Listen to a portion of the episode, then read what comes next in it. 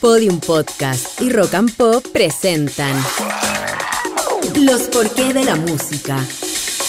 Un podcast que indaga la fascinante relación entre sonidos, emociones y ciencia. Soy Gabriel León y el capítulo de hoy es ¿Puede la música mejorar tu rendimiento físico?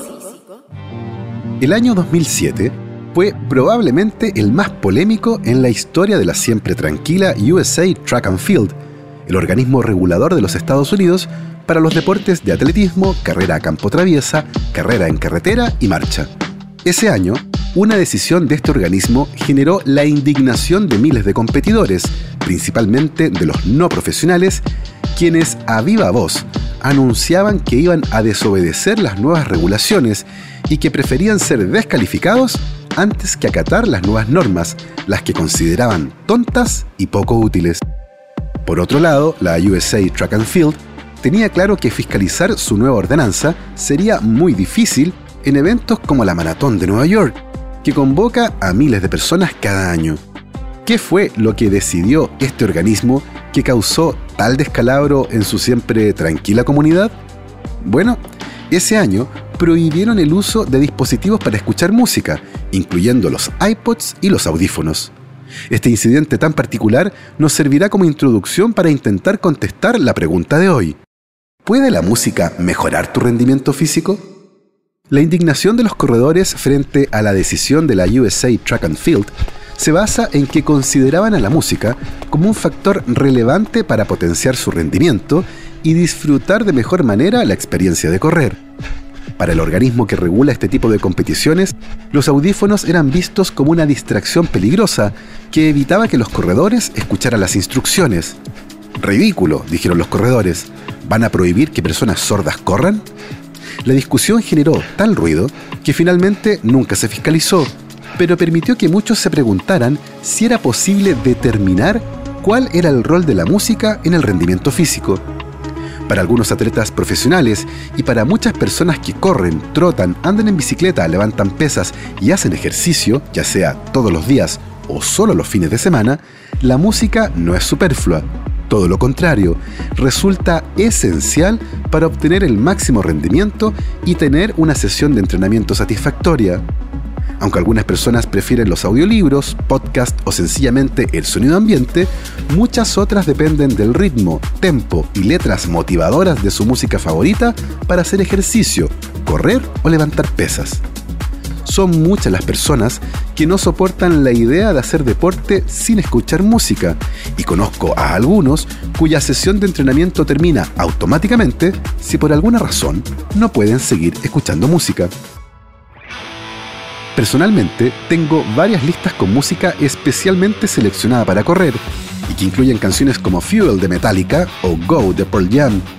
Por otro lado, nunca podría correr escuchando Come Away With Me de Nora Jones, Aparentemente hay algo en la música, en su ritmo, tempo, volumen y otros atributos que de alguna manera parecen mejorar nuestro rendimiento o experiencia haciendo deporte. ¿O tal vez es solo una percepción subjetiva? Este es un tema que genera gran interés y las investigaciones sobre la interacción de la música con el ejercicio físico datan de al menos 1911, cuando el investigador estadounidense Leonard Ayres descubrió que los ciclistas pedaleaban más rápido mientras tocaba una banda que cuando estaban en silencio. Desde entonces, los psicólogos han realizado alrededor de un centenar de estudios sobre la forma en que la música cambia el rendimiento de las personas al realizar actividad física de diferente intensidad, desde pasear hasta correr. De hecho, en los últimos 10 años, las investigaciones sobre la interacción e influencia de la música en nuestras sesiones de entrenamiento han aumentado considerablemente, ayudando a los psicólogos a refinar sus ideas sobre por qué el ejercicio y la música son una combinación tan efectiva para tantas personas, así como entender cómo la música cambia el cuerpo y la mente durante el esfuerzo físico. Se ha determinado que la música distrae a las personas del dolor y la fatiga, eleva el estado de ánimo, aumenta la resistencia, reduce el esfuerzo percibido e incluso puede promover la eficiencia metabólica. Al escuchar música, las personas corren más lejos, andan en bicicleta más tiempo y nadan más rápido de lo habitual, a menudo sin siquiera darse cuenta. En una revisión del año 2012, un investigador incluso llegó a decir que la música podía considerarse como un tipo de droga legal para mejorar el rendimiento físico. Hay varias cosas interesantes al respecto. Por un lado, seleccionar la música de entrenamiento más efectiva no es tan simple como elegir canciones rápidas y energéticas. También se deben considerar los recuerdos, emociones y asociaciones que evocan las diferentes canciones. Para algunas personas, la medida en que se identifican con el estado emocional y el punto de vista del cantante determina cuán motivados se sienten. Y en algunos casos, los ritmos de la melodía subyacente pueden no ser tan importantes como la cadencia de la letra. Al observar las investigaciones en su conjunto, surgen algunas conclusiones claras. Por ejemplo, dos de las cualidades más importantes de la música de entrenamiento son el tempo o velocidad y lo que los psicólogos llaman respuesta rítmica, que es más o menos cuánto te hace querer bailar una canción.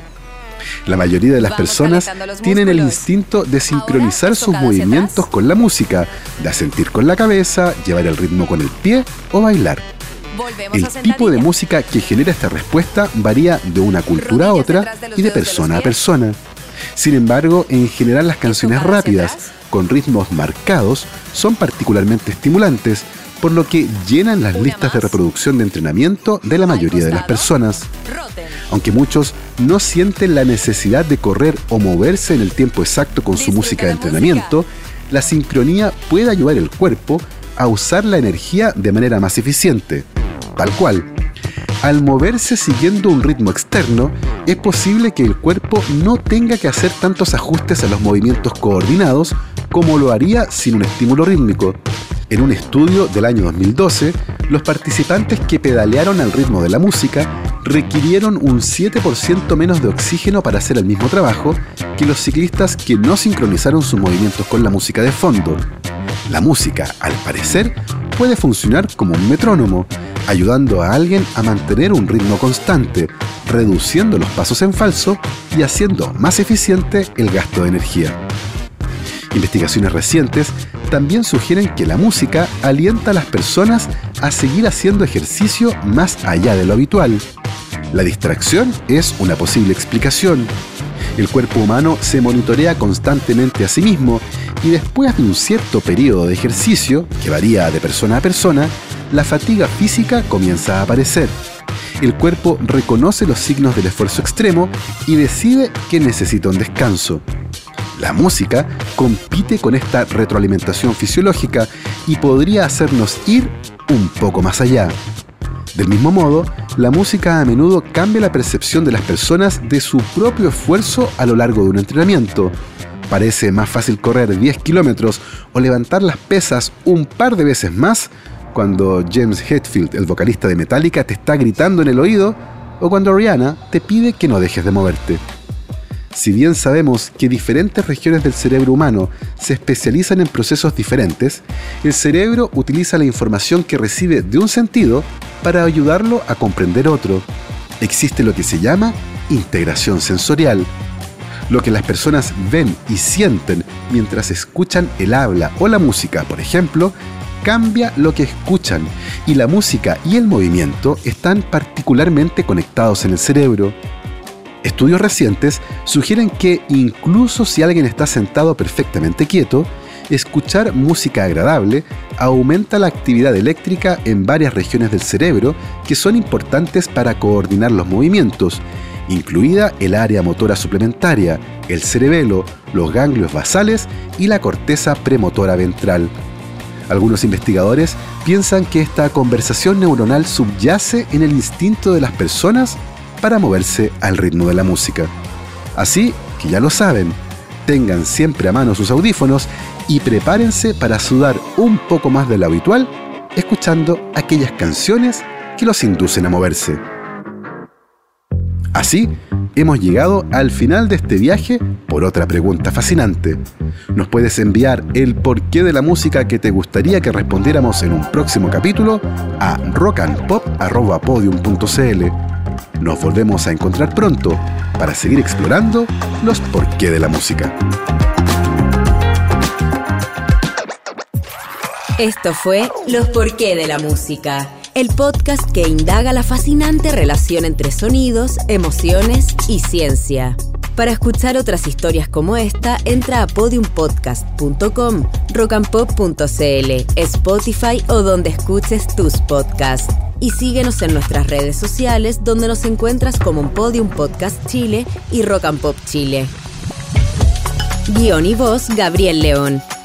Producción sonora Julio Rojas. Edición Constanza Zúñiga. Idea original Ignacia Inostroza. Dirección General Podium Chile.